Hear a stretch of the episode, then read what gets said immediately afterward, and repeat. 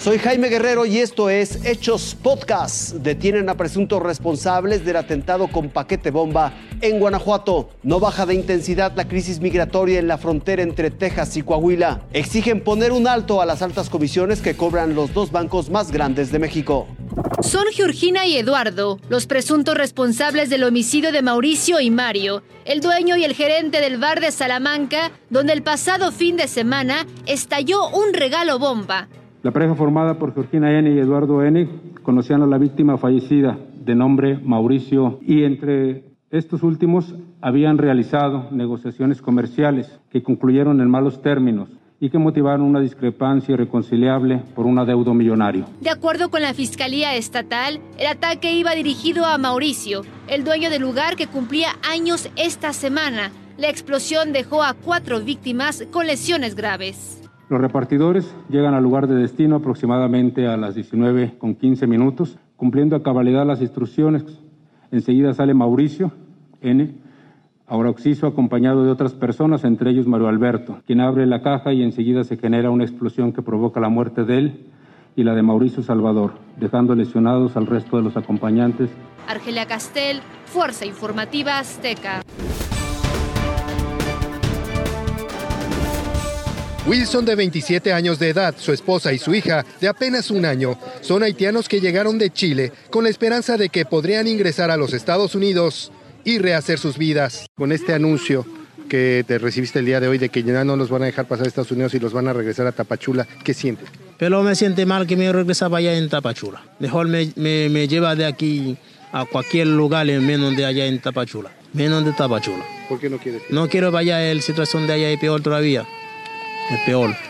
Este jueves, ellos y los cerca de 600 migrantes que aún permanecen en el campamento en Ciudad Acuña fueron notificados de que serían deportados si pisan los Estados Unidos y que además tendrán que ir a Tapachula para comenzar su solicitud de refugio. Te voy a explicar a qué vas a Tapachula. Vas a Tapachula para que inicies un trámite o concluyas tu trámite, para que tú puedas transitar sin ningún problema. Lo más paradójico para estos hombres y mujeres es que el día de hoy, a tan solo un paso de cumplir su sueño, hoy este se encuentra más lejos que nunca. ¿Qué sientes después de lo que acabas de escuchar de la gente de migración que está, te está diciendo que nos van a regresar? Eh, pero para nosotros es, es muy, muy peor porque si llegamos hasta aquí, deja Tapachula, es porque lo que, lo que necesitamos no tiene en Tapachula. Todo lo que necesitamos y no tiene trabajo ni por, ninguno de nosotros. No tiene regalo, no tiene ninguna ayuda. Apenas la mañana de este jueves, antes de que saliera el sol, decenas de camionetas del gobierno de Coahuila blindaron el albergue en el que se encuentran. También resguardan el río Bravo y sobrevuelan el aire para evitar que intenten de nuevo cruzar. Agustín Rodríguez, Fuerza Informativa Azteca.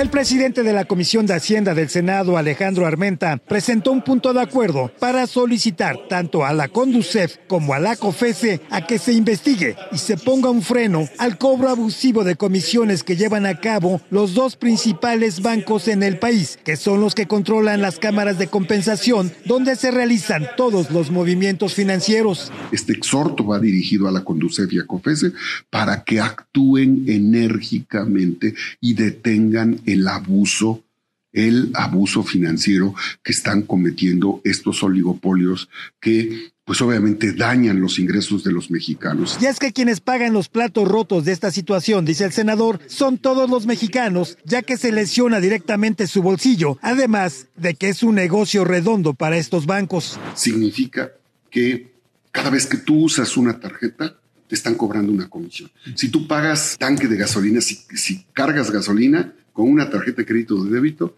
estos bancos te cobran una comisión extra a la comisión por el uso de tarjeta. Y al dueño de la gasolinería le cobran una comisión por usar la tarjeta o por usar el dispositivo. Lo mismo sucede en un restaurante, lo mismo sucede en transacciones eh, que se hacen de manera digital. Es un abuso. Son más de 180 mil millones de pesos que gana este oligopolio financiero que concentra, que monopoliza las cámaras de compensación y que no permiten la libre competencia, que no permiten la bancarización y que al final le está generando un daño económico a los usuarios de la banca. El punto de acuerdo se turnó a las comisiones correspondientes para su análisis. Gerardo Segura, Fuerza Informativa Azteca. Gracias por su compañía. Les seguiremos informando.